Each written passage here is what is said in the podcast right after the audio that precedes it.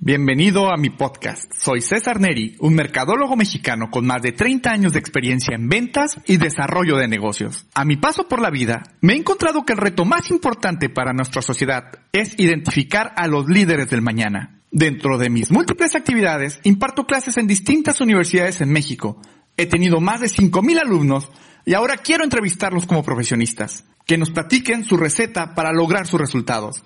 No todo ha sido fácil, pero siempre les ha quedado claro que para lograr algo en esta vida hay que creérsela. Comenzamos.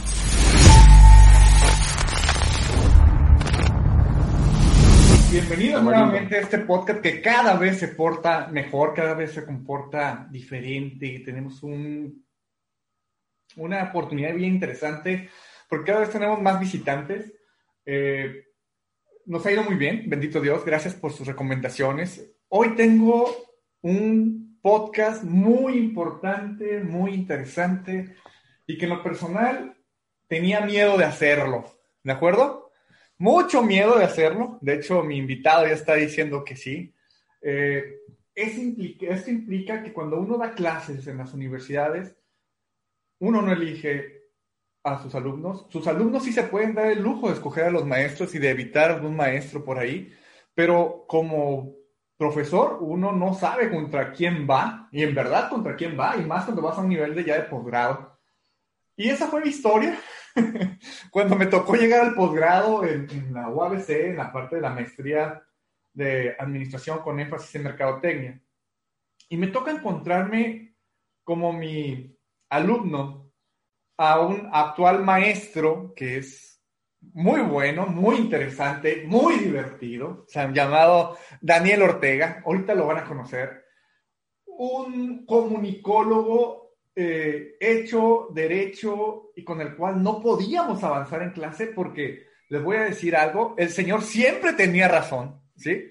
Tenía mucha razón porque yo como mercadólogo, al momento de dar las clases, este señor siempre me paraba el alto y me decía, a ver, a ver, a ver, ¿qué trataste de decir con eso? A ver, sé más específico. ¿Ya tuviste la oportunidad de leer de lo que me estás hablando?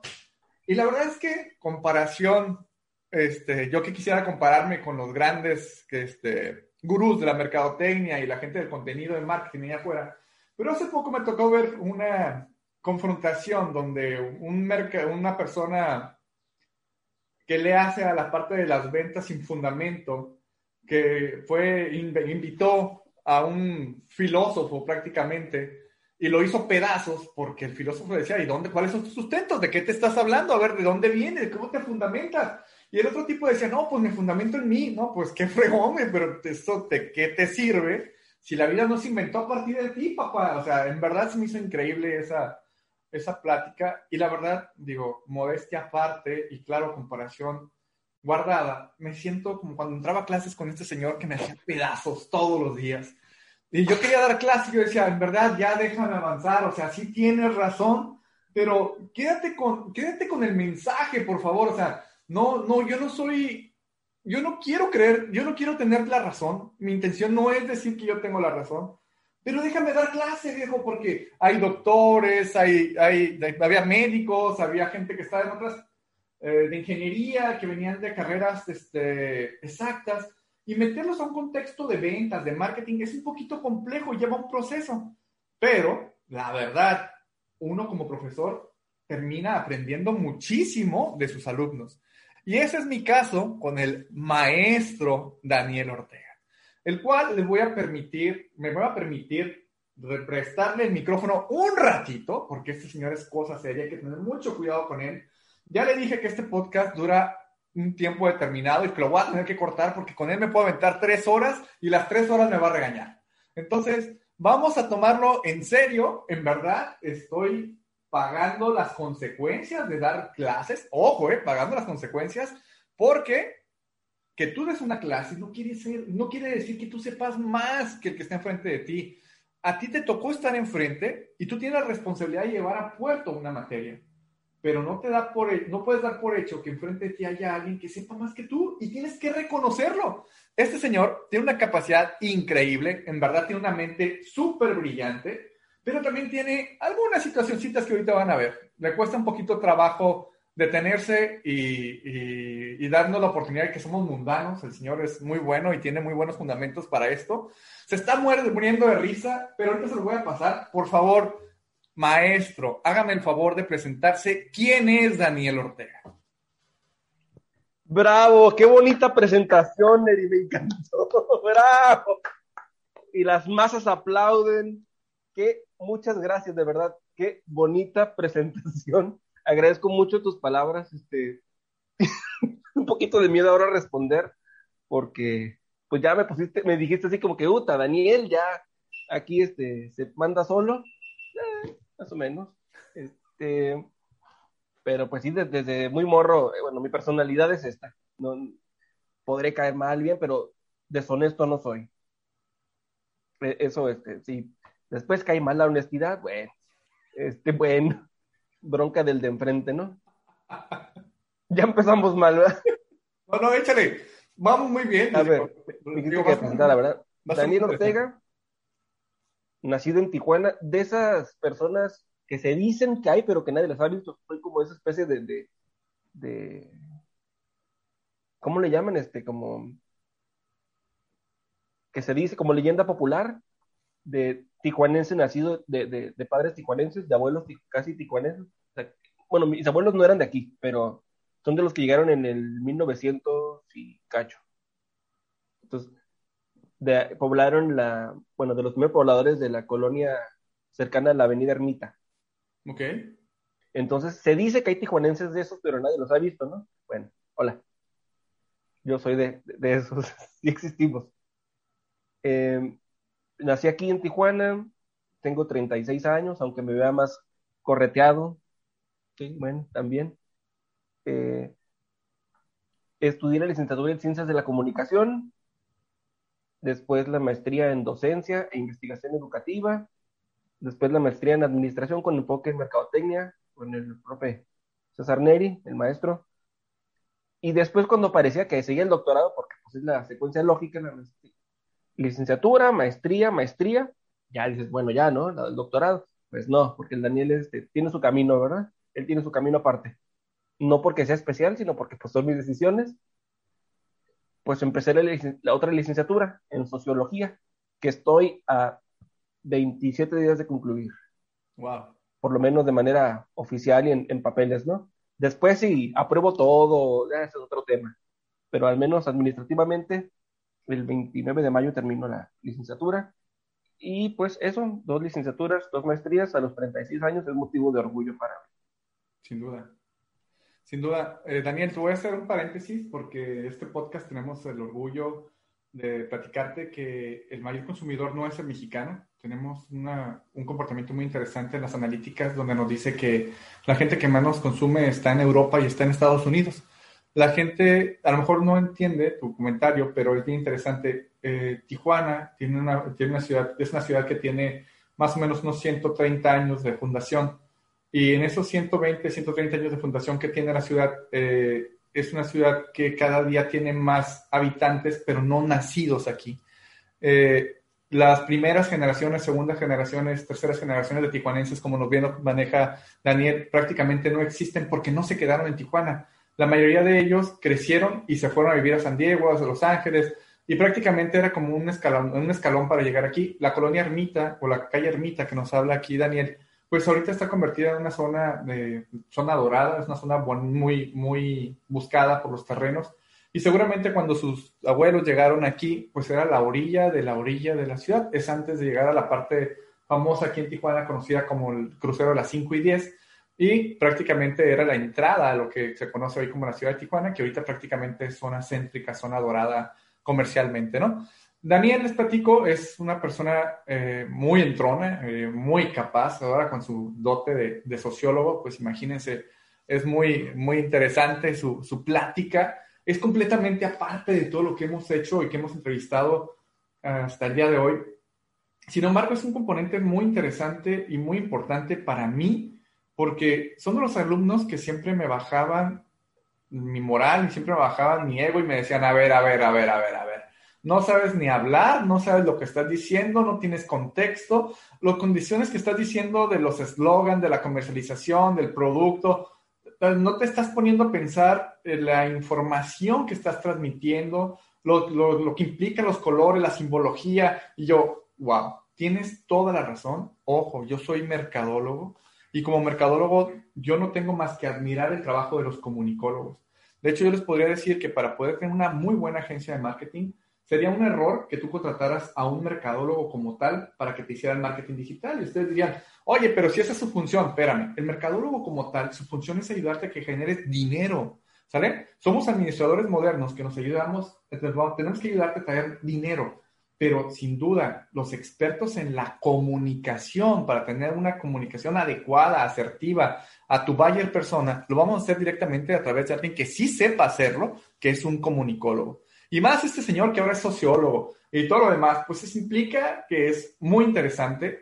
Él, cuando yo lo conocí las últimas, bueno, cuando yo lo vi las últimas veces, seguía dando clases en algunas universidades. Es un maestro que muchas personas lo quieren y otras personas dicen que enfadoso es, porque es muy celoso de su deber y no porque te enojes con él, las cosas se van a escribir diferente o van a tener un contexto diferente. Eso es increíblemente muy bueno este tipo. La única bronca que tiene es que la retórica que utiliza para hacerte sentir que, que la verdad te hace falta mucho este, es importante pero también es importante que entendamos que tenemos que aprender de muchísimas personas. Y la verdad, reitero, Daniel como alumno, como colega, y lo considero mi amigo, es está bien pinche loco, perdónenme, es un tipazo, ya que lo conoces bien, entiendes que es inofensivo. Una vez que trabajas con él, crees que, te va a hacer algo, pero, una vez que lo conoces, te das cuenta que es un tipazo, es una excelente persona, es un excelente ser humano, pero bueno, tiene ahí sus connotaciones interesantes. Qué divertido, qué divertido, qué divertido. Gracias, no sabía que pensabas cosas tan, agradables de mí. Muchas gracias, de verdad, por, hacerme sentir este importante, que es parte del juego de, de, un eh, concepto de, programa, ¿no? Este, que, que, el entrevistado se sienta cómodo. no, no es cierto. Yo sé que, que lo dices de manera muy honesta, lo, lo he sentido así también en estos años de conocernos. Muchas gracias también. Este, este efecto de recíproco, quiero que sepas que, también te, sepas este, querido por mí. Muchas gracias. Para mí es importante, ¿eh? Para mí es importante esa parte. ¿Dónde estás dando clases ahorita, Daniel? ¿Dónde andas? En la UABC, en la Facultad de Humanidades, o como dicen ahí, Humanidades, no sé por qué. Y en la UPN, en la Pedagógica Nacional, aquí en Tijuana. Ahí estoy. ¿Y en qué echas a perder a tus alumnos? ¿Qué materia los, los tratas de orientar? ¿En qué materias los confundo? En la UPN estoy dando un taller de redacción, de comunicación escrita y comprensión lectora. Excelente. O sea, leer y escribir, ¿no? que, que, mucho nos hace falta, que ahora... parece sencillo, ¿eh? Ajá, no, nos hace muchísima falta porque ahora con estos correctores que existen automáticos de los celulares y las computadoras, cada vez somos más flojos porque le dejamos la oportunidad a la computadora que lo haga por nosotros cuando acentúa y hace cosas que no dice, no dice lo que quieres transmitir, ¿no? dicen los, muchachos en, cuando daba clases en prepa, profe, ¿no hay una aplicación para que revise el contexto? Sí, hijo, se llama primaria y secundaria, ¿no? Ah, sí. Digo, de verdad, este, llevaste tres años de, seis años de, primaria, tres de secundaria, tres de prepa, ¿cuántos van ahí? 12 años, por lo menos, y es el idioma que más practicas. Fuera el inglés, el francés, portugués, que solamente lo practicas una vez a la semana, que, vas a tu clase de, idioma, pues ok, lo practicas una vez a la semana, una vez cada dos semanas. Pero el español no. El español lo practicas, lo escuchas y en ese idioma piensas el mundo. No puedes tener tantos problemas. De verdad, no. Es más difícil hacer lo que tú estás haciendo que es equivocarte tantas veces. Felicidades por, el, por asumir el reto de equivocarte tanto. Pero no, no, no es tan difícil. Es cosa nomás de pensar dice mi profe de, comunicación cuando estudié la carrera, que el, problema es que escribimos como pensamos y pensamos de la fregada. Es cierto, es cierto. Te digo con todo el desorden, ¿no? Te, lo, comento porque cuando revisas los trabajos en las escuelas, este, te das cuenta que, que lo hicieron a través del redactor de Google, que le empezaron a dictar, pero le dictaron lo que estaban pensando, no, no, no, no redactaron como si alguien lo fuera a leer. O sea, estás hablando en primera persona, en un concepto que dices, en verdad, muchachos, échenle ganas porque... Lo escribiste para ti, ¿no? No, para mí que te voy a leer. Exacto. Oye, Daniel, el podcast se llama Hay que creérsela, ¿de acuerdo? Y yo creo que tú eres un creídote increíble, ¿sale? Eres un increídote, increíble, tienes un, un ego bastante fuerte y mucha gente... Saludable. fuerte, arraigado, saludable. Robusto, ¿no? Claro, robusto. Generoso, generoso. Generoso, que así deberíamos de tenerlo, yo creo que todos, sin embargo, y eso nos ayudaría muchísimo, pero sin embargo, tú lo sabes, mucha gente no comulga con eso y, les da frío, diríamos, que, alguien tenga, se plantee tan fuerte como tú y digan, y si te caigo gordo, pues ese es tu problema, ¿no? Ese es tu problema, tú eres el de enfrente. Daniel, te voy a interrumpir porque yo sé que quieres hablar. Ojo, muchachos. No, no, escucho, escucho. Daniel es una persona muy interesante, que sabe muchísimo, que te puede enseñar a, a, a leer y a escribir a tu edad, ¿no? O sea, qué pena, pero pero la verdad es que tienes mucha chamba y tienes, te podrías hacer rico con esto, porque no sabemos escribir, no sabemos hablar, eh, no sabemos redactar, este, poner esos conceptos eh, en un plano de a de veras, lo hacemos, este, como tú dices, como si no supiéramos hablar español.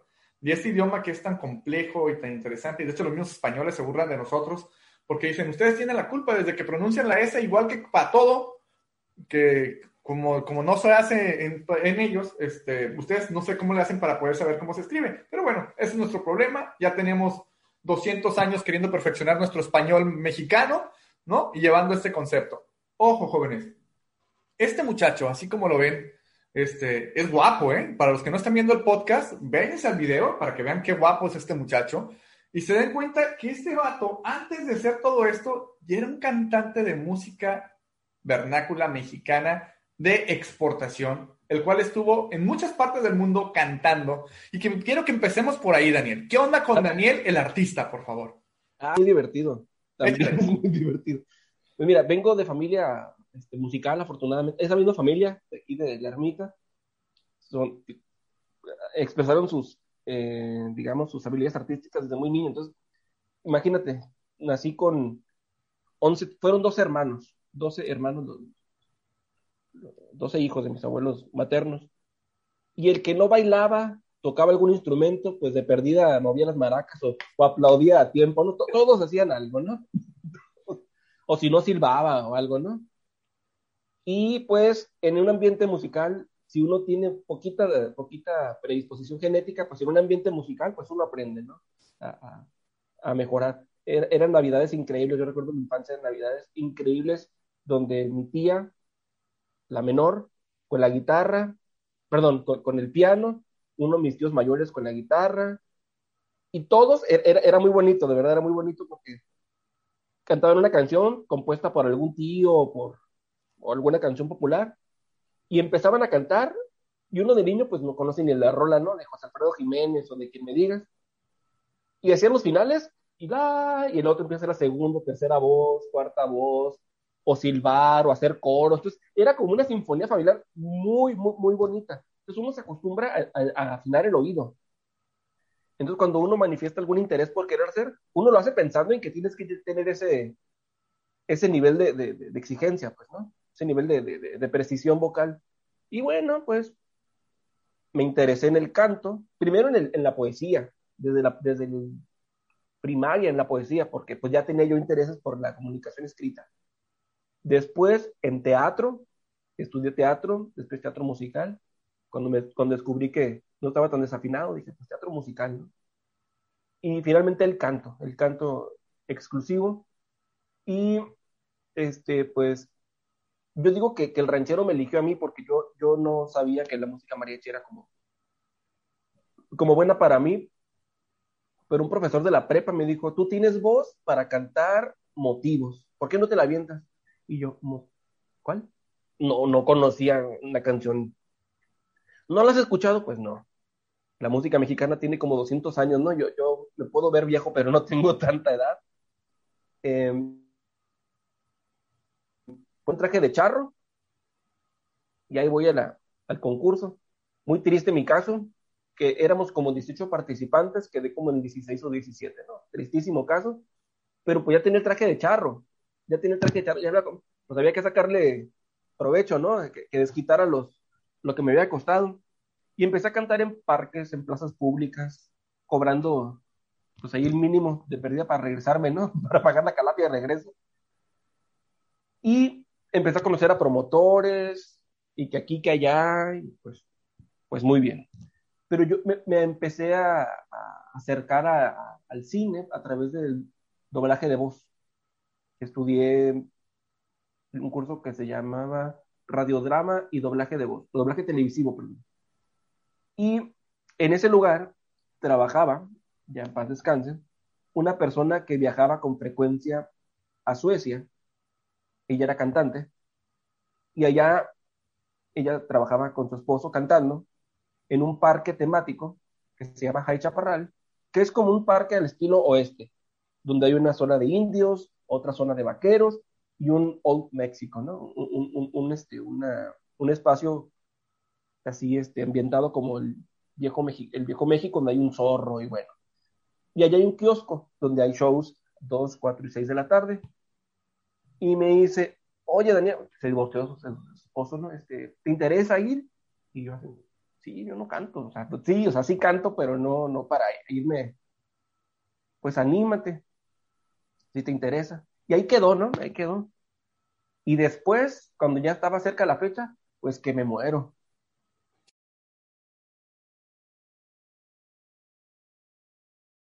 Entonces, bueno, después de que resulta que, estaba de parranda y que no estaba muerto, pues ahí me voy, ¿no? Le llamo y le digo, oye, pues que sí, sí me voy. Me tuve que dar de baja de la universidad un cuatrimestre, con todo el dolor de mi corazón, porque soy muy ñoño, y yo no, seguir estudiando. No, es cierto, no es cierto. Está, echando mentiras, es un poco mentiroso. Perdón. no se me nota casi, ¿verdad? No, poco, poco. No, no, no. Entonces, pero también me interesaba irme. Y yo hice como casting, ¿no? Pregunté a mis papás, a mis amigos, a los profes, si veían bien, y todo el mundo me dijo que, ¿de qué hablas? Vete, ¿no? Vete. ¿Cómo me deshago de ti? Claro, yo te pago el avión, viejo, va, yo, yo también coopero. Yo te llevo, ¿no? Yo te llevo al aeropuerto. Chingado. Aunque sea de San Diego, no hay bronca. Y pues me di debajo un cuatrimestre y ahí te me voy. De San Diego fue el primero, en 2005 fue. San Diego, Minneapolis, Minneapolis, Ámsterdam y Ámsterdam, Gotemburgo. En Gotemburgo ya fueron por nosotros, en Suecia, con un frío, Carlos César Neri, donde se hace frío. Un frío de verdad, no, no, no, no, este, no fregaderas.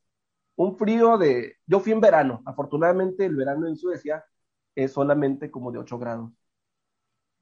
¿Cuál es la diferencia para los suecos? Que sale el sol. Ese es todo, todo el verano es, porque ya no más conocen dos climas. En verano, cuando hace frío y sale el sol, o en invierno, cuando hace más frío y neva. Entonces, igual es frío, nomás que pues, no me tocó nevando, esa es la diferencia. Pero si un frío, pues en serio. Y yo pues con mi traje de charro, ¿no? Ahí estuve en 2005 dos meses y medio, unas 10, 11 semanas, algo así. Y aproveché ya que estaba allá, nos dan una semana de vacaciones y nos fuimos a París una semana.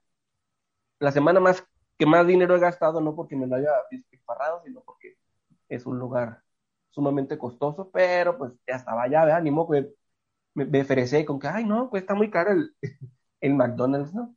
Que sale caro me regresé a Tijuana para, porque yo quería terminar mi carrera. Y en 2008, oye, Daniel, ¿quieres regresar? pues ya voy a terminar la carrera, ¿no? Ya, me queda muy poquito. Pero bueno, vamos, nosotros tres meses, otros dos meses y medio. Y en esta ocasión, la semana de vacaciones, me fui a Islas Canarias, a Gran Canaria. Una semanita, una joya de, de lugar, Gran Canaria, Ahí estuve cantando en Suecia y vacacionando en Gran Canaria. Y regresé a Tijuana para terminar la carrera y hacer la maestría. Fue, muy divertido. Este, cantar allá, sobre todo escucharlo, lo, bueno, no, no, no escuchar, ver lo que la gente de Europa del Norte disfruta de la música mexicana. No entienden de qué estás hablando, ¿no? No entienden ni una palabra más allá de la yayay como si todos fuéramos Speedy González. es en serio, ¿eh? Es en serio. Pero, pero, ni modo, nuestra música es festiva. Claro. Entonces, pues con eso tienes, para que ellos, sin que sepan, de, ahí van bailando, ¿no? Y, ay, ay, ay, ay, decía un señor, oigan, ahí sí medio, medio viajado, dicen, canten esa canción mexicana que, que dice, ay, no me acuerdo cómo se llama, a ver, pues cántela poquito, ¿no? Para ver si nos lo sabemos. Dice algo como, ay, ay, ay, ay, Guantanamera. Y yo, ah, muy bien, muy bien. Eso es neta, ¿eh? esa historia.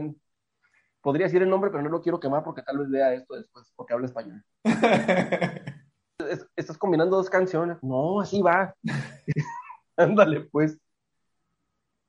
Y el, el, el, show que se hace ya, que se hacía, ya ahorita ya no sé cómo se haga el show, eran dos cantantes y dos parejas de baile.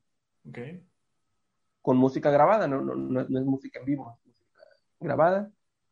Y pues en este lugar venden comida mexicana, pues tequila, cerveza mexicana y pues todos los artículos festivos de México, que, los jorongos, sombreros, zarapes, este, hagan de cuenta que tenemos ahí una Avenida Revolución en tres tiendas, ¿no? Todos estos Mexican Curios ahí. Y se vende todo, muy bien. Excelente. Y pues ya estuvimos viendo eso. Oigan, muchachos, esta es la etapa, la faceta de Daniel como, como artista, ¿eh? este, que vivió y que viajó y todo. Y no decimos que cantaba bien, si los señores no entendían español, cualquier cosa que aullara a este joven iba a ser aplaudida. Y luego no había mariachi en vivo, o sea, era una pista, el señor movía la boquita, se pintaba, se ponía el traje de charro y le decían, este vato pues definitivamente nórdico no es, ha de ser mexicano y pues le iba muy bien, ¿no? Mientras conoció, y ojo, eh, conoció el mundo, eh, viajó bastante bien, solamente por la etiqueta de decir represento la parte vernácula mexicana, el concepto del landmark mexicano, de lo que vende allá afuera, y pues le tocó vivir estas mieles. ¿Cierto, maestro? Pues fíjate que antes de que yo fuera, este, lugar tiene, pues desde los principios de los 90, este parque, y habían intentado llevar diferentes tipos de, de artistas. Primero intentaron con la opción barata, ¿no? Vestir a suecas de mexicanas y ponerlos a bailar, pues es la opción más barata, ¿no? No, tienes que pagar viáticos ni nada. No funcionó, de verdad no funcionó.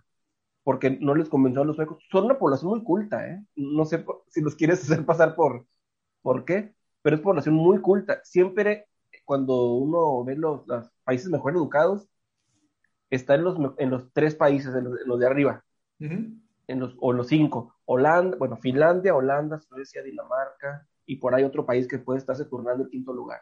Puros los países, puros nórdicos, sí, sí. Donde su moneda no se devalúa y si se devalúa nadie se entera porque pues, siguen teniendo un nivel de bienestar este, sobresaliente, ¿no?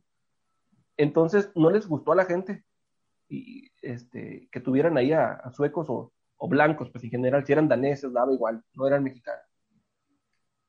Entonces se lo reclamaron al lugar, o sea, me quieres ver la cara, ¿no? Te, estás burlando de mí. Y dijeron, bueno, pues no funcionó, no funcionó, ya sé. Seguramente hay latinos por acá, este, en Suecia, y resulta que sí, hay chilenos, hay una población chilena muy amplia en Suecia, por el tema de, de, la, de que muchos chilenos con el gobierno de Augusto Pinochet pidieron asilo político en Suecia, y hay muchísimos chilenos y paraguayos, uruguayos allá, y dijeron latinos, ¿no? Dijeron los dueños, latinos ya son morenos. Los vestimos y los ponemos a, bailar. No funcionó. Entonces dije, bueno, híjole, pues nos va a salir más caro, pero a ver, este, vamos a traer a mexicanos, a ver cuánto nos cuesta. Y llevaron a, cantantes del TEC, de aquí del TEC de Tijuana, del Instituto, Instituto Tecnológico del Ballet Folclórico del, del TEC, el profe de canto de ahí, que es este, este señor que decía, y su esposa, la que yo conocí pero no, se pusieron muy exigentes, ¿eh? de verdad.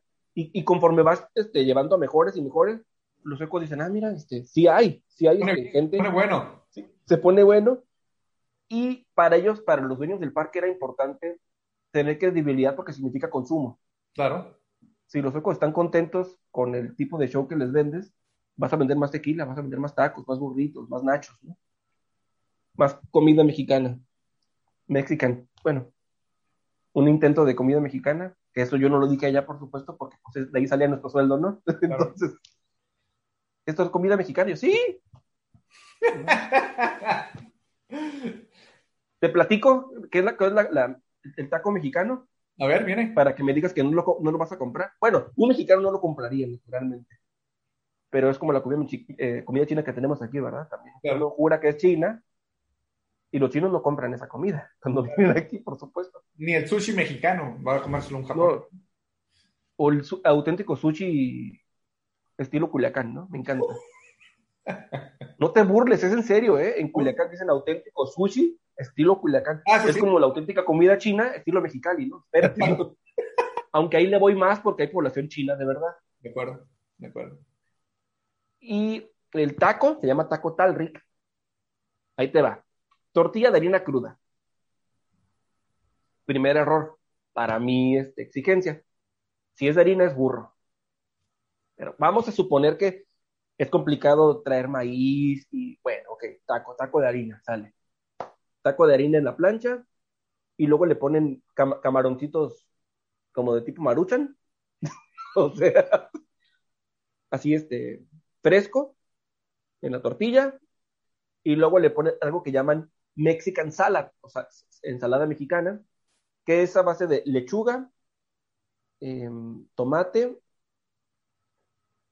¿cómo se llama? Este, calabacita y el, dije elote, elote, calabaza, cebolla, tomate. Todo así arriba del camarón este, mexicano. Y luego viene lo bueno, la Mexican salsa. Y uno dice, ah, pues, chipotle, este, no sé, de perdida Valentina, ¿no? Algo ahí este que sea de perdida. No, no. La Mexican salsa es la, esta marca que venden los gringos que se llama Santa María, que es como para dip, es, para, para poner los nachos, ¿sí? Ah, pues esa es la Mexican salsa. Se lo ponen al taco mexicano, lo hacen rollo y ya, en el plato y órale. Y uno dice, bueno, de perdida con unos frijoles, ¿no? Algo ahí, este, con un totopo, ¿no? Algo. No, no, así ya. Ocho dólares. Y tú dirás, incluye la soda. No, no, la soda es aparte, yo nomás te vendí el taco. Ah, y luego, antes de, cerrar el, burro, se le pone crema agria, porque los tacos mexicanos llevan crema agria, ¿no? Deberías de poner una taquería aquí en Tijuana, Daniel, para ver cómo nos va con ese proyecto. Con ese Nunca jamás a tirar mi dinero, ¿no? Qué, aburrido eres, Daniel. Oye, qué, padre, digo otra vez, ¿no? Este, lo vemos como, como una oportunidad de negocio y cómo la marca, el concepto mexicano vende en Europa más y cómo la, la, etiqueta del mexicano en esa parte nórdica no es mal vista, nos ven bastante bien, se ve bastante padre, es algo que vende. Oigan, pero espérenme, ¿eh? Nunca lo probé, ¿eh? ese burrito nunca lo probé. Eso dices, eso dices, no te creo, porque no, el buen día Me moría de hambre. El buen diente siempre se te ha dado. De hecho, he tenido la oportunidad de tenerte aquí en mi casa comiendo y, te gusta comer bastante bien. Sí, sí, sí, sí, sí, No, no, no tengo problemas por eso. Esa no es mi enfermedad. Oigan, jóvenes, así como ven a Daniel, ahorita vamos a ver la parte interesante de esto de Daniel. Quisiera que compartirles y con muchísimo respeto. ¿Porque todo lo que dije fue aburrido por qué? No, ve, lo aguanta, porque ve lo que sigue. así como ven a Daniel, bien entrado, bien divertido, súper preparado y que le encanta hacer enojar a gente y se divierte. Daniel, ahorita le pedí por favor que se brincara la etapa de cuando se murió, ¿sale? Porque así como ven Daniel, Daniel me encanta el concepto del hay que creérsela con él, porque es una persona que le tocó un accidente bastante increíble. Ahorita nos va a platicar esto es increíble, porque seguramente el porcentaje de personas que regresan de lo que le pasó a Daniel es muy bajo. Y este señor parece ser que que estando ahí el doctor se equivocó y le cruzó los cables, no sé qué chingado le hizo ahí, que, que, ahora es insoportable el muchacho. Pero le digo con todo respeto, porque reitero, lo aprecio y lo veo como que implica. Y ahorita que nos va a platicar esto, te, te espero, te pido que sea no más de cinco minutos, Daniel, porque creo que es algo importante que la gente conozca lo que implica, lo que hay detrás de Daniel. Y cómo es un, un escenario de fortaleza, de decir cómo chingados, no, sí se puede, me pasó, pero aquí estoy y con todas las pilas. Así es que, Daniel, por favor, platícanos qué pasó en esta etapa de tu vida que te marca y que de este concepto de cuando Daniel se muere. Por favor, platícanos, Daniel. Ah, también fue muy divertido. Yo lo sé. Claro, muy divertido porque yo no me enteré, ¿no? Te voy a contar lo que me contaron porque pues estaba muerto, ¿no? Y pues tú sabes, cuando uno se muere, pues no, no está muy vivo. este, no está muy atento a lo que, a lo que pasa. Pues resulta que en 2005 voy es que fueron dos moridas, ¿eh? Déjate Fueron dos moridas. eh, en 2004 yo acabo de empezar la carrera. Y yo estaba comiendo en casa con singular alegría, de nuevo porque la comida es especial. Y me empezó a doler la muela, la muela derecha. Cosa que con frecuencia pasaba porque pues, yo tenía un problema en la muela. Y me dijo, mamá, vete a, vete a acostar, vete a dormir para que se te pase. Y yo, ah, Simón. Me voy a acostar, ¿no? Y no se me pasa el dolor. Y le digo, mamá, me está doliendo el ojo. Pues tómate una pastilla. Y yo así, ¿no? Me acuerdo y me da así como y me voy a acostar otra vez. Y le digo, mamá, llévame al hospital. Esto todavía me acuerdo, ¿eh? Llévame al hospital. ¿Por qué? Es que no se me quita el dolor, me duele muy fuerte y empecé a vomitar. Según dicen los, los testigos oculares, que empezó a vomitar sangre. Pero no, resulta que yo he tomado agua de Jamaica y era lo que estaba regresando. Y pues imagínate cómo se pusieron ahí este, mi hermano y mi mamá, se asustaron y empecé como a a ponerme con singular alegría yo solito mi viaje. Me subieron al carro y yo me acuerdo haber visto el primer semáforo desde ahí de la colonia. Hasta ahí es la historia que yo te puedo contar de lo que yo recuerdo. A partir de este momento ya te cuento lo que me contaron, ¿no? Pues buscaron en una clínica cercana ahí a donde nosotros vivíamos. La doctora le dijo a mi mamá, ¿sabes qué? Hay que hacer el estudio, a ver qué, está pasando. Pues corren al estudio, regresamos a la clínica, pues tienes que hospitalizarlo, está grave muchacho. Pero ¿qué, qué tiene? Hospitalízalo, no perdamos tiempo, ¿no? Este, este, tema es, es serio. Pues corre al hospital general, ¿no? Y ahí, pues ahí, ahí sí, te llamabas Marta, ¿no? Como decía José María Napoleón. Dicen que les dijo el doctor, pues si quieren aquí déjenlo, pero no, hay neurólogo, no hay neurocirujano, si su hijo llega mañana, pues el doctor lo revisa mañana. Pero esperen lo peor, no, no, no les, este, puedo decir más. Mi hermano mayor dijo, no, ¿cómo que mi madre? Vamos por, por un neurocirujano a ver qué está pasando, neurólogo, a ver qué, qué le hacen. Viene mi hermano con el médico y resulta que este médico había dado clases a los que estaban ahí de, en urgencias. Y profe, profe, ¿no? A ver, con permiso, muchachos. No, a ver, déjenme ver qué está pasando. Y que yo ya tenía la cabeza un poquito hinchada. Vio, vio, vio este, la radiografía, me vio, dijo, señores, hay que pedir el alta voluntaria porque este muchacho se va a poner mal, ¿no? Lo llevamos al hospital que tengo yo, este, pues, digamos, dispuesto para estas emergencias. Firmen el alta y si me dicen, pues yo preparo allá el quirófano imagínate, mi papá, pero ¿qué está pasando, no? O sea, espérate, estábamos comiendo muy rico ahí hace ratito en la casa, ya para este momento son como las 11 de la noche. Pues vámonos, ¿no? Pues lo que hay que hacer, ni modo. Me llevan a quirófano y por resulta que el muchacho había tenido un derrame cerebral. Me colocan un catéter para drenar la sangre. Despierto el otro día con una manguerita aquí muy suave, muy divertida también y pues resulta que ese derrame había sido provocado por una malformación, nací con un nudo de venas que nunca nos enteramos hasta que se reventó la maldita vena. Una venita, ya sabes, no así micro, micro nada, pero pues es importante que vaya ahí la micronada.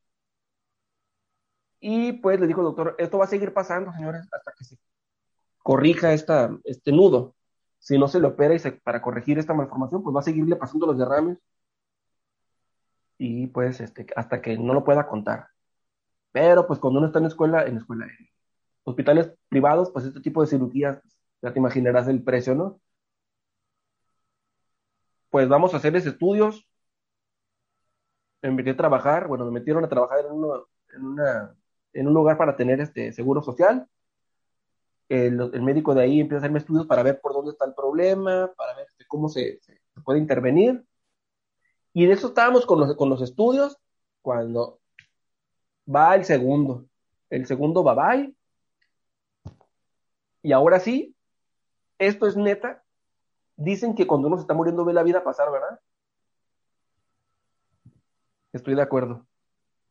Pero está muy curada, también es muy divertido, ¿eh? también es muy divertido.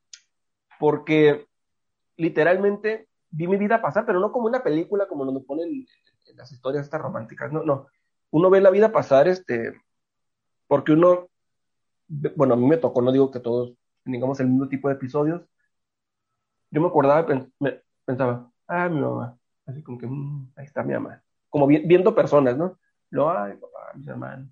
Pero se siente bien curada sentirse que uno se está muriendo. Bueno, cuando uno está más o menos vivo y consciente, tal vez si uno en lugar de eso tuviera dolor, pues quién sabe, ¿no? No tengo tiempo de... Pero se siente una paz, de verdad, se siente tan bonito morirse.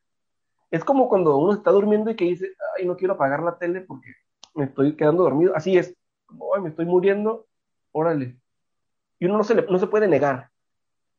Pero pues llegamos al hospital antes de que me muriera y me atendieron y pues hicieron lo mismo. Esta vez era más peligroso colocarme el catéter, por lo que dijeron, vamos a dejarlo ahí para que se muera, para que el, cerebro consuma la sangre, para que se consuma el derrame. No podemos abrir la cabeza porque ya tuvo un, accidente previo. Bueno, hasta ahí. Y dijeron, pero hay que operarlo, no ahorita, pero hay que, pues sí, en eso estábamos, doctor, pero pues llegó el otro, el otro derrame, no se puede. Pues me tuvieron que operar al, eso fue, el segundo derrame fue en 2006. Me tuvieron que operar en 2007. Duró la cirugía, según dicen, como 12 horas más o menos. Yo admiro profundamente a esos médicos que son capaces de estar tantas horas atentos, ¿no? Con los ojos alertas, la atención, pensando en tantos indicadores. Me acuerdo de tus clases cuando decías que hay que tener claro qué estamos midiendo cuando estamos tomando decisiones, ¿no? Pero imagínate estar en, estar en estar tomando en cuenta un médico ocho o nueve indicadores y aquí no se cae tu empresa, aquí se te muere el paciente. Claro. Aquí no pierdes dinero. Y el médico, por ejemplo, que, que, el corazón, que el azúcar, que la de esta, ¿cómo se llama? La anestesia, que la saturación de oxígeno, que la de esta, que el otro, no sé yo cuántas cosas tengo que pensar, ¿verdad? Y pues desperté con un dolor de cabeza, obviamente, imagínate, ¿no?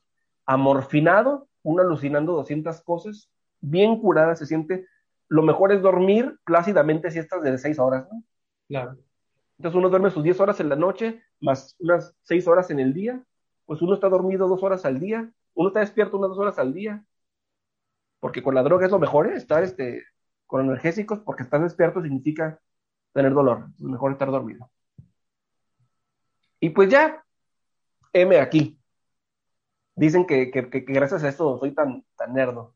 O hay otros que dicen, es porque estudias mucho que te pasó ese derrame, ya no estudias tanto. Pero es que el estudio me divierte. Realmente es lo contrario, el, estudio no me estresa. El estudio me, divierte. Y yo si no estudiara a lo mejor me daba otro derrame. Oye, Daniel, necesito que me digas, necesito que me digas porque creo que es importante darle un reconocimiento público a ese doctor que, que te ayudó, porque me acuerdo que lo tienes muy presente el nombre de este doctor que tuvo esa capacidad de, ayudarte y que de operarte y de mantenerte, este, porque seguramente hacer una cirugía este, de corazón abierto es complicado, pero con el cerebro, pues el cerebro tampoco lo puedes apagar. O sea, tienes cerebro abierto, no, cerebro, cerebro más sencillo. Este, es más complicadito y lo que implica, pues, ¿no? Un neurocirujano, cualquier condición, cualquier terminal nerviosa que mueves, pues puedes terminar con el habla, con el movimiento, con un montón de cosas y mal que bien, digo, porque completo no estás, me queda claro que, que completo no Me falta vena. Ajá. Falta un poquito de vena. Me queda claro que es defecto de fábrica, pero, y lo veo porque veo que tu pobre mamá, bien feliz, bien contenta siempre que te ve, digo, mira, este muchacho es bien querido, pues, ¿qué onda con este doctor? ¿Cómo, cómo que nos puedes platicar de este doctor para hacer un reconocimiento? ¿El del primero o el segundo? El que tú quieras, platícanos esa parte, por favor. El primero, pues fue el que fue a sacarme del hospital general para que no me muriera es el doctor Felipe Tobar, que creo que tuvo un accidente también, este, tuvieron que cortar, tuvieron que amputar las piernas, esa es la versión que sé, no lo he verificado. Le mando saludos al doctor Tobar si me está escuchando o alguien lo conoce. Él este, trabajaba en el hospital, Centro Médico Florence. Ah, te cuento del Centro Médico Florence, que donde ahí yo, yo pensé que me había muerto. Desperté muerto. Es, muy divertido porque yo recuerdo que salí, bueno, no, no sabía que yo había salido, pero me llevan en camilla y yo vi que la enfermera de enfrente tenía aquí en su casaca. Esto es neta, ¿eh? no, es chiste, aunque decía Centro Médico Florence, ¿no? Pero yo aún entre drogado y, mareado, vi que decía Centro Médico, se escribe Florence, ¿no? Y yo vi Centro Médico Forense. Y dije, ah, ah cabrón! Espérate, no. Pero yo entré entre mi, mi, pánico de ya me morí. ¿Sabes por qué me di cuenta que no estaba muerto? No porque sabía que estaba vivo, sino porque vi que Forense estaba con C. Dije, no mames, Forense con C. Entonces como que ajusté mis ojos y dije, ah, Florence. Ah, qué tranquilidad. Así es como descubrí que no estaba muerto y que no estaba en el CEMEFO que estaba en un hospital. Qué barbaridad, muchachos. Ya ven, ya ven cómo se pone este muchacho. Yo quiero ser serio con él, quiero platicar, quiero darle el crédito. Te equivocaste de entrevistado. Estoy entrevistando a una persona que es un baluarte en el aspecto de que en verdad pocas personas salen de una cirugía de, de cerebro, ¿no? Eh, un aneurismo, quiero creer que fue lo que tuviste. Es una malformación arteriovenosa en región temporal parietal derecho. Bueno, este, déjame te presumo que mi esposa padece de esas cosas y siempre tengo... Muy sí, para presumirlo. Tengo mucho pendiente de ella siempre porque tiene problemas de salud bastante fuertes con esto y, son migrañas increíbles y tengo que tener muchísimo cuidado. La, la, he tenido que hospitalizar varias veces por esto. Tampoco lo sabíamos hasta después de que se embarazó, el modo, el modo, ¿no? Los doctores te dicen, nada más con esto no se va a embarazar. Ah, pues está embarazada, che. Salió cacahuate. Pues, bueno, eso no es un riesgo en mí, ¿no? no. Esperemos, esperemos que no tengan ese Por favor. Esperemos, por favor, que no tengan ese primer premio a esa variable. Pero, este, ojo, Daniel, quiero compartirte algo y quiero compartirlo para todos, porque creo que esto nunca lo había dicho en público, no sé si te lo había compartido, Daniel. Yo también cuando tenía 18 años me morí, no sé si alguna vez te había platicado. Creo que lo habías dicho, pero no recuerdo por qué.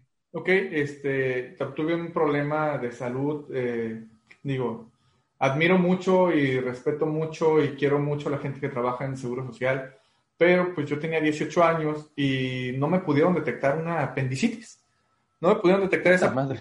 Y esa apendicitis se convirtió en una peritonitis y posteriormente un acceso de pared. Eh, tuve, se me infectó toda la parte del estómago, se me hizo increíblemente mal. Eh, y yo iba al doctor y el doctor me decía que no tenía nada, ¿no? Yo todo, hasta que llegué la última vez ya todo morado, este, ya con epilepsia prácticamente muy mal, muy mal, este, por toda la condición séptica que se me había hecho en mi estómago. Me tuvieron que meter a cirugía eh, por condiciones mal, este, me pusieron tres raquias, me fui en la anestesia, me tuvieron que revivir con electroshock, tuve que estar mucho tiempo internado. ¿Neta? me quedé sin estómago, mis brazos están todos llenos de hoyos, de tanta y tanta este, eh, antibióticos que me tuvieron que hacer. Igual que tu caso, Daniel, eh, soy un sobreviviente de los que clínicamente no deberían. Seguro. Clínicamente no deberían estar aquí porque, porque son cosas que normalmente no la, mayoría de las personas lo pasan. Y en mi caso, yo acababa de cumplir 18 años y no sabían si me tenían que mandar a pediatría o me tenían que dejar en el hospital normal. Gracias a Dios me pasaron al hospital normal porque haber estado en pediatría hubiera sido todavía mucho más complejo. Eh, se complicó, hubo un acceso de pared, después de la cirugía seguía aventando esto un montón de, de pus y sangre, un montón, muy, muy complicado. Salí pesando, mido 1,85, 1,86, salí pesando del hospital 50 kilos, era una calaca viviente. Eh, y la verdad me dieron de alta porque creyeron que me iba a morir en mi casa y bendito Dios, no sucedió. Y por eso, Daniel, te lo comparto y lo comparto con todo el mundo. Mucha gente me dice que por qué trabajo tanto que por qué hago tantas cosas, que por qué no me tranquilizo. Y no sé tú, Daniel, en mi caso es que pues yo estoy viviendo horas extras, pues yo estoy viviendo aquí este, algo más y si Diosito, porque creo mucho en Dios, me permitió estar aquí, pues me gusta compartirlo con la gente y me gusta darle ese tiempo que para mí es una segunda oportunidad a las personas que tengo enfrente de mí. No es que yo sea tonto, no soy, no sé que sea una persona que no me gusta eh, compartir mis conocimientos y ganar más dinero y ser así muy, muy, muy audaz en la parte de generar dinero, porque la verdad para mí el dinero no es importante porque cuando tú estás en la cama, te estás muriendo, pues lo que menos te acuerdas es del dinero, ¿no? Te acuerdas de que te esté bien, como tú dices, yo también me morí, se siente bien rico, se siente bien a gusto. ¿Verdad que sí? Claro. Estoy curada. Claro, y aparte deja de eso, a mí yo tenía 10 días con un dolor que no podía levantarme, no podía ir al baño, no dejaba de vomitar, es un dolor impresionante con, con mi, mi, apendicitis. Se hizo un show, después también se tuvieron que quitar la vesícula, un montón de cosas interesantes. Mi estómago pues no está completo. Batallo mucho con eso, pero, pero eso es algo personal, pues, ¿no? Eso es algo interesante que te forma, que te, que te hace una condición interesante. Ahorita en lo personal, ahora con la pandemia, eh, eh, pues con eso de que me quebraron esta parte por, por los electroshock, de que tenía que estar sentado, acostado mucho tiempo, pues me costó mucho trabajo porque tenía que estarme moviendo cada rato porque esta parte todavía sigue pegando de todo lo que se lastimó con los electroshocks. Se me quebró la parte torácica de aquí. Pero otra vez, estamos aquí para, para transmitir, pues, para hacer más cosas, para compartir con la gente, ¿no? Y es algo que yo te reconozco mucho, Daniel, porque aunque te haya pasado eso, no mermó a quién es Daniel, no ha dejado de ser el loco desastroso, impertinente, este, lleno de energía, que reitero, a veces mucha gente le cae bien o no le cae bien, pero de que este tipo sabe, sabe, que es un fregón en lo que hace, es un fregón en lo que hace, que a lo mejor le hace falta mejor un poquito de pulir la técnica para hacer que el que no quiera aprender aprenda, es diferente, pero tampoco es tu chamba, ¿no, Daniel? Daniel es una persona que dice, aquí está el conocimiento, si te gusta o no te gusta, de todos modos así se hace, tú sabrás, ¿no? Yo no lo inventé. Tú, ¿Cierto? Cierto. Eh, yo no inventé el conocimiento, yo, yo lo, transmito para quien quiera y tú lo sabrás mejor como mercadólogo. Los maestros tenemos la responsabilidad de enseñar, de, vender un producto que el consumidor no quiere. Correcto. O, al menos no de la manera que, que uno lo vende, ¿no?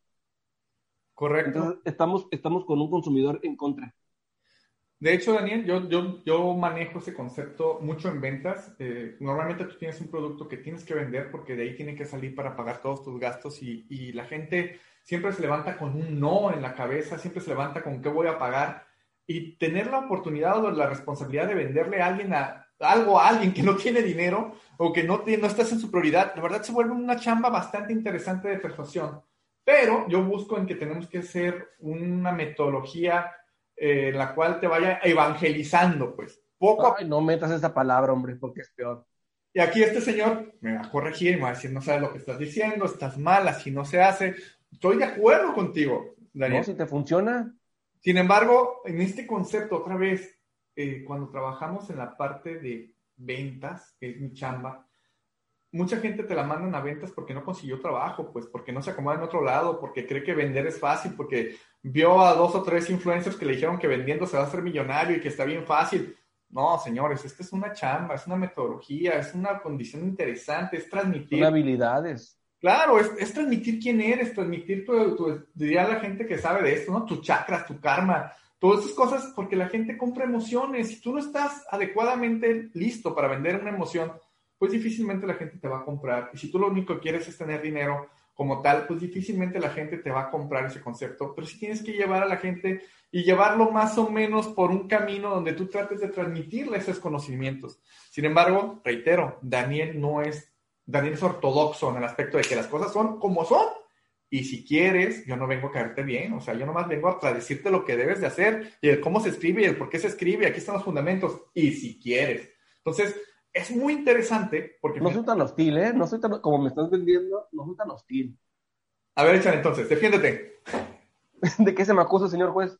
Defiéndete. Mira, mira, porque luego por esos comentarios es que mucha gente se, hace una idea de mí que no depende de mí, sino de las, sino de las versiones que hacen de mí. Y ahí sí yo tengo que, que decirlo. Este, aclaren, por favor, que es su percepción. Correcto no, no, no, es, no, no, habló de Daniel, habló de lo que él cree que es Daniel o como él percibe a Daniel. Eso no me define a mí, define a él y su percepción sobre mí. Es muy diferente. maravilloso, jóvenes, porque ya estamos hablando de otro nivel, eso ya es subjetivo, pues.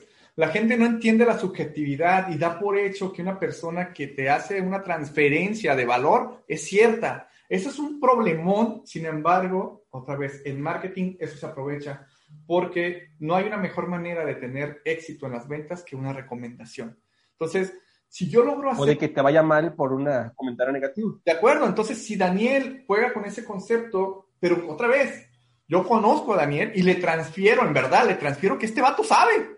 y que es un chingón de lo que sabe y que no te inventa las cosas. El problema es que a lo mejor no quiero escuchar la verdad, verdad, diría Niurka, ¿no? La verdad. La verdad, verdad. Entonces, ese es mi, mi problema, esa es mi percepción, son mis demonios, son mis broncas, son mis traumas. Pero de que este bajo tiene razón y que te dice, a ver, fundamentamelo, tal, tal, tal.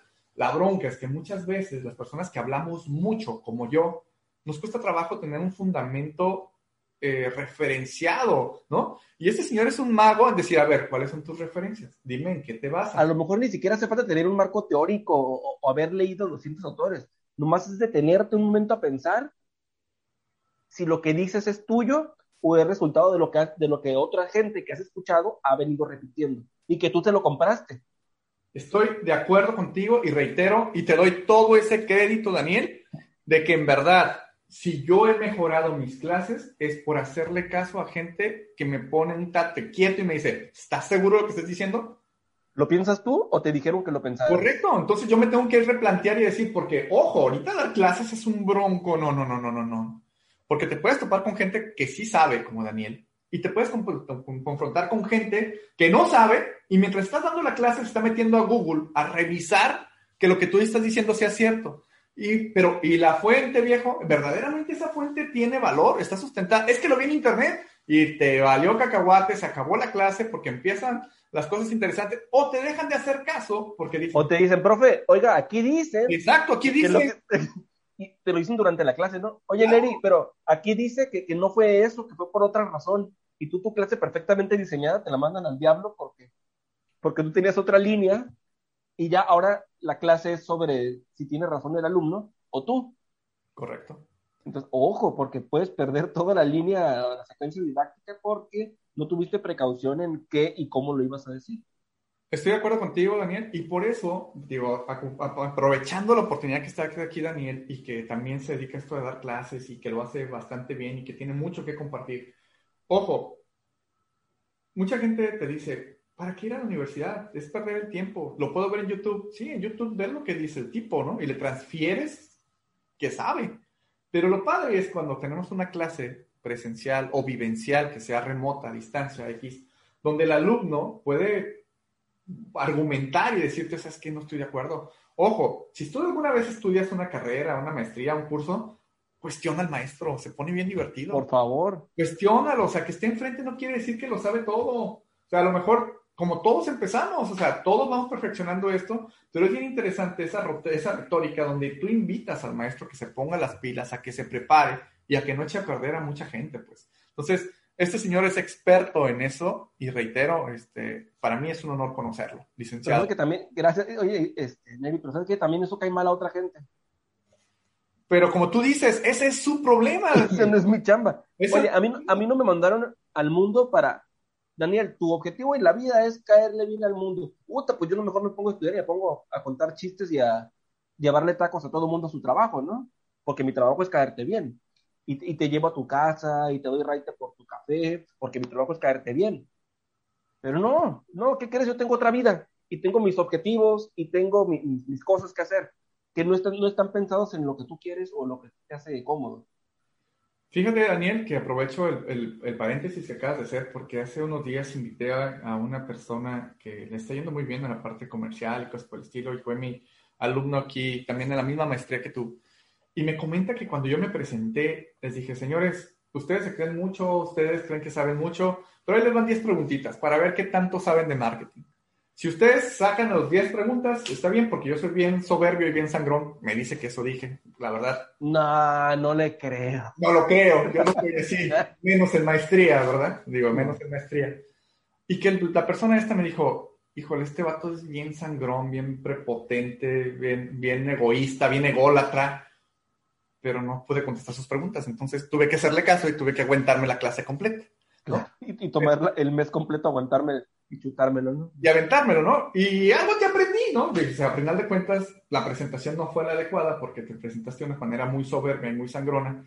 Pero ojo, la verdad ya lo he pulido, aunque Daniel diría que no es mi bronca, pero la verdad sí trato de hacer, de jugar con la parte del marketing, donde yo soy el producto y mis alumnos son mis clientes yo sí tengo que hacer que mi materia sea agradable, que sea consumible y que pueda ser utilizada por mis alumnos allá afuera, porque yo no voy a ver quién sabe más. Mi intención es transferir mi conocimiento a esas personas que lo puedan implementar de una mejor manera para que den mejores resultados. Por eso es que ahí donde nos divertimos con Daniel, porque Daniel me decía, bueno, ¿y por qué te creces? ¿Y por qué te das ese nombre? ¿Y por qué te Se ponía súper divertido. Ya te iba a preguntar algo, algo para ahorita con lo que... hacer pedazos, yo lo sé, por eso... No, no, no, nomás es una pregunta, no, no, es ningún juicio. Échale. ¿Por qué, el producto eres tú y no el conocimiento que vas a transferir? Eh, les digo que no sé ni hablar. es que es diferente. Si en la clase te pones tú como centro, es una cosa. Si el centro de tu clase es el conocimiento que quieres que tus alumnos, que tus alumnos aprendan, es otra cosa. Sin embargo, ¿qué vendes a ti? Aprovechamos para divertirnos un poquito para que vean qué divertidos son este tipo de clases y conversaciones con Daniel, donde no llegamos a ningún lado, pero nos divertimos Pero nos divertimos en el camino. Ojo, jóvenes, eh, es muy diferente cuando tú haces un producto, porque en marketing vender productos es muy fácil, y la otra es cuando vendes un servicio. La educación es un servicio. ¿De acuerdo? ¿Por qué es un servicio? Porque es heterogéneo. Un producto es homogéneo y hay controles de calidad. En la, calidad, en, la educación también hay controles de calidad, pero no deja de ser heterogéneo. ¿Por qué es heterogéneo? Porque depende mucho de la persona que te imparte la materia. Tú puedes agarrar un libro como tal y leerlo para ver qué tanto le entiendes. Y otra vez, muy diferente cuando hay una persona que aprovecha su experiencia de vida y lo que trae y combina lo que sabe con su manera de ser. Eso hace un clic donde nos da una diferenciación y en lo personal, Daniel, tú lo sabes, a mí me va muy bien porque me toca dar conferencias, capacitaciones, talleres en diferentes grados y se me hace muy padre porque eso me ha abierto las puertas están en muchas universidades, ¿no? Tú lo sabes, he estado en diferentes universidades y bendito Dios, me da, me, da mucho gusto que esas universidades me van recomendando con otra, con otra, con otra, porque a lo mejor no nada más es la transferencia de conocimiento, porque ojo, yo no trabajo en una escuela donde doy ciencias exactas, yo doy una, una clase económico-administrativa, la economía se mueve todos los días y el comportamiento del consumidor es cambiante todos los días, por eso es bien importante poder mezclar el conocimiento que está escrito con lo que va funcionando. Te hago un paréntesis rapidísimo, Daniel. Me dicen mis alumnos, profe, ¿qué libro me, me recomienda? De preferencia, cómprate un libro que sea del 2005 para acá. ¿Pero por qué del 2005 para acá, profe? Porque del 2005 para atrás, los autores no hacen referencia al Internet. Y con todo respeto, el mundo con el Internet es un hito aparte. Entonces, es importante que sí conozcamos de dónde viene todo esto, pero también es importante que si le vas a transferir valor a todo esto, en verdad, ahora con esto de la pandemia, las nuevas escrituras y nuevos conceptos de la venta, de la comercialización y del comportamiento del consumidor van a cambiar increíblemente. Entonces, es una meta donde, otra vez, en lo personal, y tengo, tengo culpa de esto, y Daniel tiene razón otra vez, en el aspecto de que yo me pongo en el medio de que yo te quiero transferir lo que sé pero diría Daniel, ¿y cómo saber si lo que tú me estás transfiriendo es lo de a de veras? Pues, ¿no? O es tu, o es tu percepción, o es tu Es mi percepción. Sin embargo, reitero, es un servicio, el servicio es heterogéneo, y tan heterogéneo es que no puedo separar el producto del maestro, pues. Pero cuando lo junto, la combinación es adecuada, o puede ser que te guste o no te guste, pero ya eso es percepción, ¿no? Y eso es mi chamba de tratar de hacer que la gente que tome mi materia, ojo, jugamos con el concepto que del, bien más escaso es el tiempo y que la gente está perdiendo la oportunidad de aprender con otro maestro y que aparte está pagando por estar ahí, pues yo trato de que mi materia o mis comportamientos o mis conocimientos sean lo más acercado a lo que la gente necesita escuchar, porque soy mercadólogo y tengo que vender lo que la gente quiere escuchar, pero que aparte de ese dinero que está invirtiendo, tenga un retorno de inversión que te sirva y que yo te pueda decir con palitos y bolitas cómo lo puedes aplicar para que tú le saques un mejor provecho. ¿Cómo la ve, maestro? De nuevo, el producto no eres tú, eres el vendedor. Les digo, en verdad lo necesito este desgraciado, lo necesito porque me pone en contexto interesante, me baja de la nube, me ubica y yo creo que es algo bien interesante que si yo quiero ser mejor, necesito también rodearme de gente que me diga, a ver, bájate de la nube, no es así, ten cuidado, esto tienes que tener a mí me encanta escucharlo, en verdad. Digo, no quiero echarle flores a este muchacho que... para, caer, para que caiga más mal. Que, no, no, no, para nada, al contrario. Yo les, yo les invitaría a la gente que tiene la oportunidad de tenerlo como profesor que, que le transfieran el conocimiento que tiene. El vato sabe, en verdad. Es un poquito soberbio, pero otra vez, esa es mi percepción. Esa es un poquito mi percepción, porque de que el vato sabe y que no le he ganado una sola, y por eso es que le digo, señor, lo que usted quiera, es cierto. O sea, tengo que reconocerlo que el señor tiene argumentos para callarme la boca cada vez que hablo. Entonces, es muy padre, porque entre yo más hablo, más me meto en problemas, y él siempre está apuntando todas las que le debo para hacerme pedazos, y entonces terminamos invitándonos un café, cotorreando y diciendo, Daniel, qué gusto verte, ¿cuándo volvemos a ver? Hay que verlos en cinco años mejor. Los cinco años nos volvemos a ver.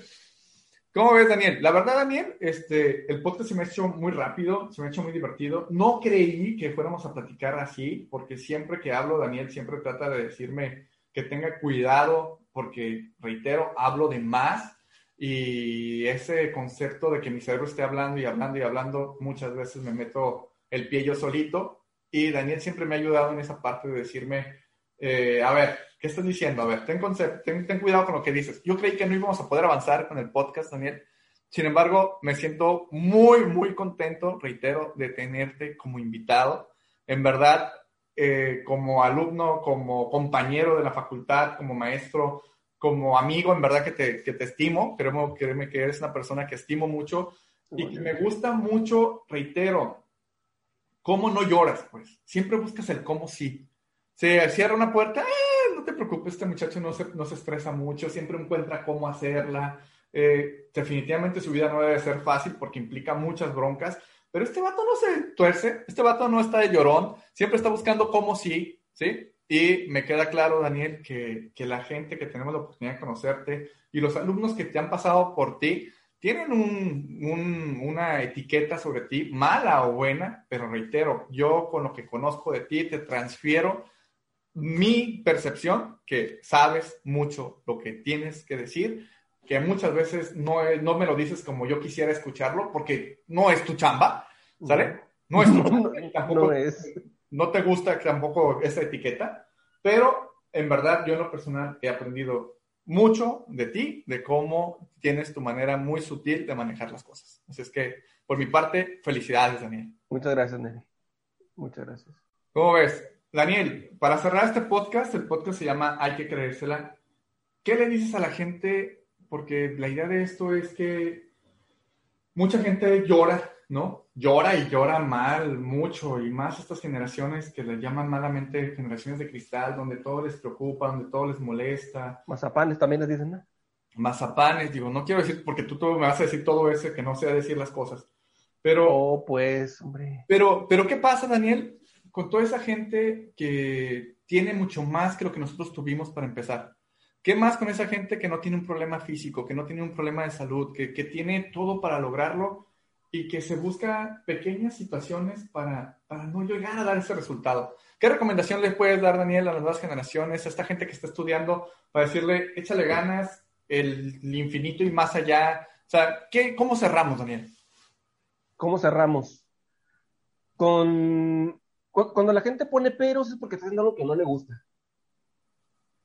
¿Cuándo, ¿Cuándo, vas a hacer las cosas porque, te gustan? ¿Cuándo, ¿Cuándo vas a dejar de poner peros? Cuando haces lo que te gusta. Entonces, mi, consejo es, no les hagas caso a los demás, haz lo que te hace feliz, porque ahí no vas a encontrar barreras. Nadie, cuando quieres comer, puta, vas a hacer lo que quieras para comer, porque es una necesidad. Ah, pues si tu necesidad es este, hacer algo, ser feliz, estudia lo que te hace feliz. Y ningún profe, ningún padre de familia, ningún compañero de trabajo te va a decir, ¿qué haces aquí? Tú no vas aquí. Ah, no, haz lo que te gusta, tu motivación vas a ser tú, tus objetivos los planteas tú, y lo que te digan no vas a escucharlo porque es tu objetivo. Pero no escuchen, tienes que, tienes que estudiar esto, o tienes que trabajar aquí o trabajar allá, porque ahí va el error. Cuando escuchas a, los demás. No, no, no, nada. Si gente no sabe lo que quiere y va a opinar de mí, no, por favor, hombre. Gente infeliz haciendo comentarios felices para gente que está en peto. Lo que vas a hacer es meterlos a tu, saco. Mejor escucha a gente que es feliz. Escucha a gente, a gente exitosa. Y te, y te va a, a, decir su experiencia y siempre tiene que ver con que hace lo que le gusta. No estudies lo que todo el mundo estudia, donde hay mucha gente desempleada que después encuentra trabajos para estarse quejando de la vida. Y llega la quincena y es su única motivación, que llega el día de paga. Haz eso para lo que puedes hacer sin paga. ¿Qué puedes hacer que incluso sin dinero podrías hacerlo? Y no me digan dormir, porque, bueno, también se paga eso en las farmacéuticas. Este, siempre constes dormido. Pero, pero algo que te motive, que te haga despertarte, sin no por dinero, sino por tu motivación. ¿Qué podría ser eso que te hace feliz? ¿A qué te podrías dedicar? Que lo podrías hacer gratis. Maravilloso, Daniel. Y fíjate, Daniel, que ya con, el, con la experiencia que llevamos de estos episodios, me atrevo a, hacer una recapitalización de ellos y dicen que la mayoría de todos nos dicen que a final de cuentas hay que tener un poquito más de, de ego y decir, eso es lo que no quiero, pues, y buscar qué es lo que sí quiero para alimentarlo y desarrollar mi estrategia sobre el mí, sobre yo, pues, ¿no? Porque como tú dices, ¿no? Ando buscando quién me recomiende algo para ver a quién le hago caso cuando yo no sé qué quiero. Entonces, todos los caminos que de recomendación te van a llegar a ningún lado. Lo importante es que tú sepas a dónde quieres llegar, para que sepas en cuánto tiempo vas a llegar ahí, qué tienes que hacer para prepararte, para desarrollar y ser el mejor en eso, ¿no? Siempre jugamos, ¿no? Si vas a ser un albañil, sé el mejor albañil, güey, pero diviértete, o sea. Pero elígelo tú. Elígelo, tú. Algo que me aporta mucho, Daniel, y en verdad te lo reconozco y lo reconozco a mucha gente que he invitado, utilizan la palabra divertido. Divertido. Es que hay que ser Es muy divertido porque lo divertido es gratis. Correcto. Es gratis y es tuyo. Claro, entonces. Tú eliges, lo que te divierte. Excelente. Y creo que esas situaciones, ahorita lo veo, digo, yo tengo hijos, adolescentes, y, y lo vemos que la parte de esa identidad, de esas ganas de, de buscar qué hacer, pues siempre ves, ves adolescentes que tienen todo el mundo por delante y los ves deprimidos, los ves con ansiedad, dices, viejo, no manches, estás para que te comas al mundo. ¿Por qué tú estás pensando en estas condiciones? ¿Por qué todavía no encuentras qué te hace feliz? ¿Por qué todavía no encuentras qué es lo que tienes que luchar para que hagas lo que tienes que hacer sin buscar un pago? Pues reitero, me queda claro que el dinero va a llegar por añadidura cuando hagas las cosas que te apasionan y la gente diga, este vato es un chingón en lo que hace. Después llega la quincena y te enteraste porque tú estabas ocupado siendo feliz. Y dices, ay, güey, ayer pagaron. Exacto. la aplicación? Ah, sí pagaron. Pero estaba tan ocupado siendo feliz que se me olvidó la quincena. Así pasa la vida cuando te dedicas a lo que quieres. Es correcto. La verdad es que es un proceso. Sabemos que son, digamos, en Maslow hay procesos, hay etapas, hay escalones que hay que ir cubriendo. Pero yo creo que lo más, la más mejor de todas, para que me regañes bien, Daniel, la más mejor de todas es cuando lo haces con toda la intención de ti, para ti. ¿Sí? Cuando no le das cuentas a los demás y tú dices, bueno, lo estoy haciendo porque yo creo.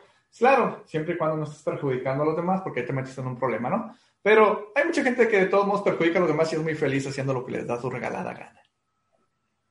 ¿Cierto, Daniel? Totalmente. Eh, por eso también tiene, muchos adultos nos equivocamos al decirle a la gente, deberías hacer esto. Claro ahí empieza el problema porque estamos creando, estamos diciéndole que, tendría, que tiene que cumplir expectativas mías. No, no, no, no, no, no, no tiene que cumplir expectativas de nadie. Cada quien tiene sus expectativas y sus cualidades que reconoce. Dedícate a eso si quieres. O si quieres no quejarte. Yo le dije a un sobrino, a un primo hace unos años que me, lo llegaron mis primos, mis tíos. Dile a tu primo que, se ponga a estudiar. Tú que estudias mucho, dile, y yo, y yo así como que, no, no le quiero, no le quiero decir eso. Y le dije, ah, y él me dijo, es que no quiero estudiar. Y le dije yo, muy bien, está muy bien que no quieras estudiar. Y me dijo así como que, oye, no te, traje, no te lo traje para esto. Y es que está bien decirle que no muchas cosas. Pero te pregunto, le dices que no a la escuela, ¿a qué le dices que sí? ¿Qué sí quieres hacer? Y se quedó como que, ah, cabrón, de veras, ¿verdad? Pues sí, está bien que le digas no a la escuela si tienes claro que decirle que sí. ¿Qué sí quieres hacer? ¿Qué sí te hace feliz? La escuela no, sale. ¿Y qué sí? Y se quedó así, ah, pues sí, ¿verdad? Sí, piensa en lo que sí, en lo que sí te gusta, en lo que sí te hace feliz, en lo que sí te hace madrugar, en lo que sí te despiertas sin, sin quejarte de la vida, que sí te madrugas aunque sea lunes. Y, ah, pues sí. Pues por, ahí piensa, ni siquiera quiero que me respondas, porque no, porque si, me respondes, vas a esperar a que yo lo valide y empezamos con el problema de nuevo, a que tienes que cumplir expectativas. No, no, no. Elige lo que a ti te funcione y lo que no, pues decídelo tú.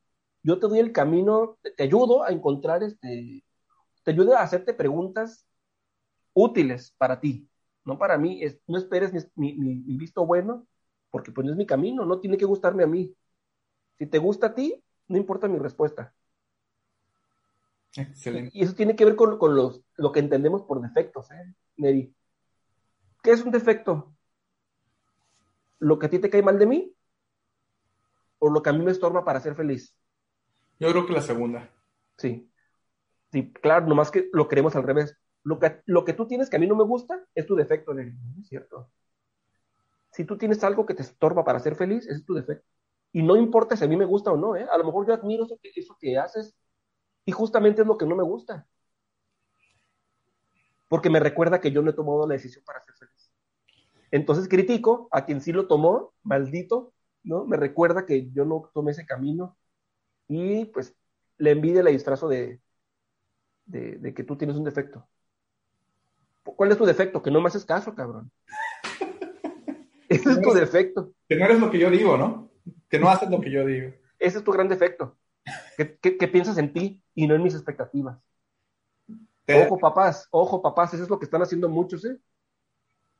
Yo, yo les critico mucho a los papás esta frase célebre, ¿no? Que es mi hijo y yo lo educo como quiera. No, señora. Es tu hijo y tú lo educas como él lo necesita. Centra tu educación en él, no en tus necesidades de ser papá o de ser mamá. Se supone que para eso dijiste ser papá. Se supone que para eso quieres ser educador, ¿no? Felicidades en pandemia, tienes todo el tiempo para educar a tu hijo. Qué gran oportunidad. No me digas que está infeliz tu hijo porque ya no está ocho horas en la escuela. Está todo el tiempo contigo. Felicidades. Eres el papá que elegiste. Bueno, que decidiste. Bueno, tampoco. Bueno, ¿qué tienes? Eres el papá que eres. Elige hacer feliz a tu hijo. Elige el camino que no elegiste para ti, ¿no? No repitas lo que a ti te hizo infeliz y que ya, por supuesto, ahorita creo que tienes identificado. Dices, esto me estorbó. Bueno, no, no lo enseñes. No lo repitas, por favor. ¿No? Vayan a terapia en vez de criticar a gente. Es más saludable. Cuesta un poquito más, pero de perdida nadie, nadie pierde. Te reitero, Daniel, que este, estoy sorprendido y estoy agradecido contigo por tu comentario, por tu madurez, güey. Perdón que te güey lleva, pero en verdad te estimo. En verdad se me hace bien padre tener. Y es algo que no, no tenía y que lo voy viendo en relación a que cada vez me cae más el pelo, yo creo. Pero tener la oportunidad de, de, de entenderte, de, de, tener la capacidad de escucharte, de no poner mis prejuicios antes de decir qué me va a decir este güey, ¿no? En verdad, lo agradezco. Lo agradezco mucho, Daniel. Eh, me encantaría que la gente que te conoce y que tiene la oportunidad de tomar clases contigo tenga esa capacidad de entender que, en verdad sabes y eres muy fregón y que te puedan contratar para la parte de la redacción, de cursos, porque la mayoría de las empresas necesitamos cursos de lectura y redacción. Digo, desgraciadamente a unos niveles muy altos nos cuesta trabajo saber escribir, saber tener contexto. Y hay unas generaciones por ahí que creo que no tuvieron primaria y secundaria, como tú bien lo dices. La app, no tuvieron. No tengo datos, este, pero es importante que, que, lo veamos así, ¿no? Daniel, se nos está acabando el tiempo, la verdad, vamos a tener, los vamos a invitar a la gente que por favor nos visiten en nuestro canal de YouTube. El canal de YouTube se llama Hay que creérsela. En este canal de YouTube, aparte del podcast que estamos publicando, eh, vamos a encontrar esta comunicación en video. Aquí está un código de realidad aumentada donde van a encontrar los datos de Daniel para que lo puedan contactar, puedan tener asesorías, puedan ayudarse con él porque en verdad es una persona que sabe muchísimo y tiene una capacidad muy interesante para transmitir sus conocimientos. Entonces, Daniel, no me queda más que agradecerte otra vez tu tiempo para poder hacer esta grabación. Con todo gusto. Y la verdad es un honor tenerte entre mis compas, este, y la agradezco mucho la vida de conocerte, Vato. Hombre, qué bonitas palabras. Muchas gracias, Neri. Igualmente, te quiero, te mando un abrazo fuerte, a la distancia virtual en este momento, pero habrá la oportunidad de darte un abrazo fuerte. Muy bien, Daniel. Pues muchísimas gracias. Este fue un capítulo más del podcast Hay que creérsela. Muchas gracias. Muchas gracias por quedarte hasta el final de esta conversación. Espero en verdad que esto te aporte algo en tu vida, que te ayude a tomar mejores decisiones. Te espero en el próximo capítulo y no olvides que para lograr lo que tú quieras, primero hay que creérsela.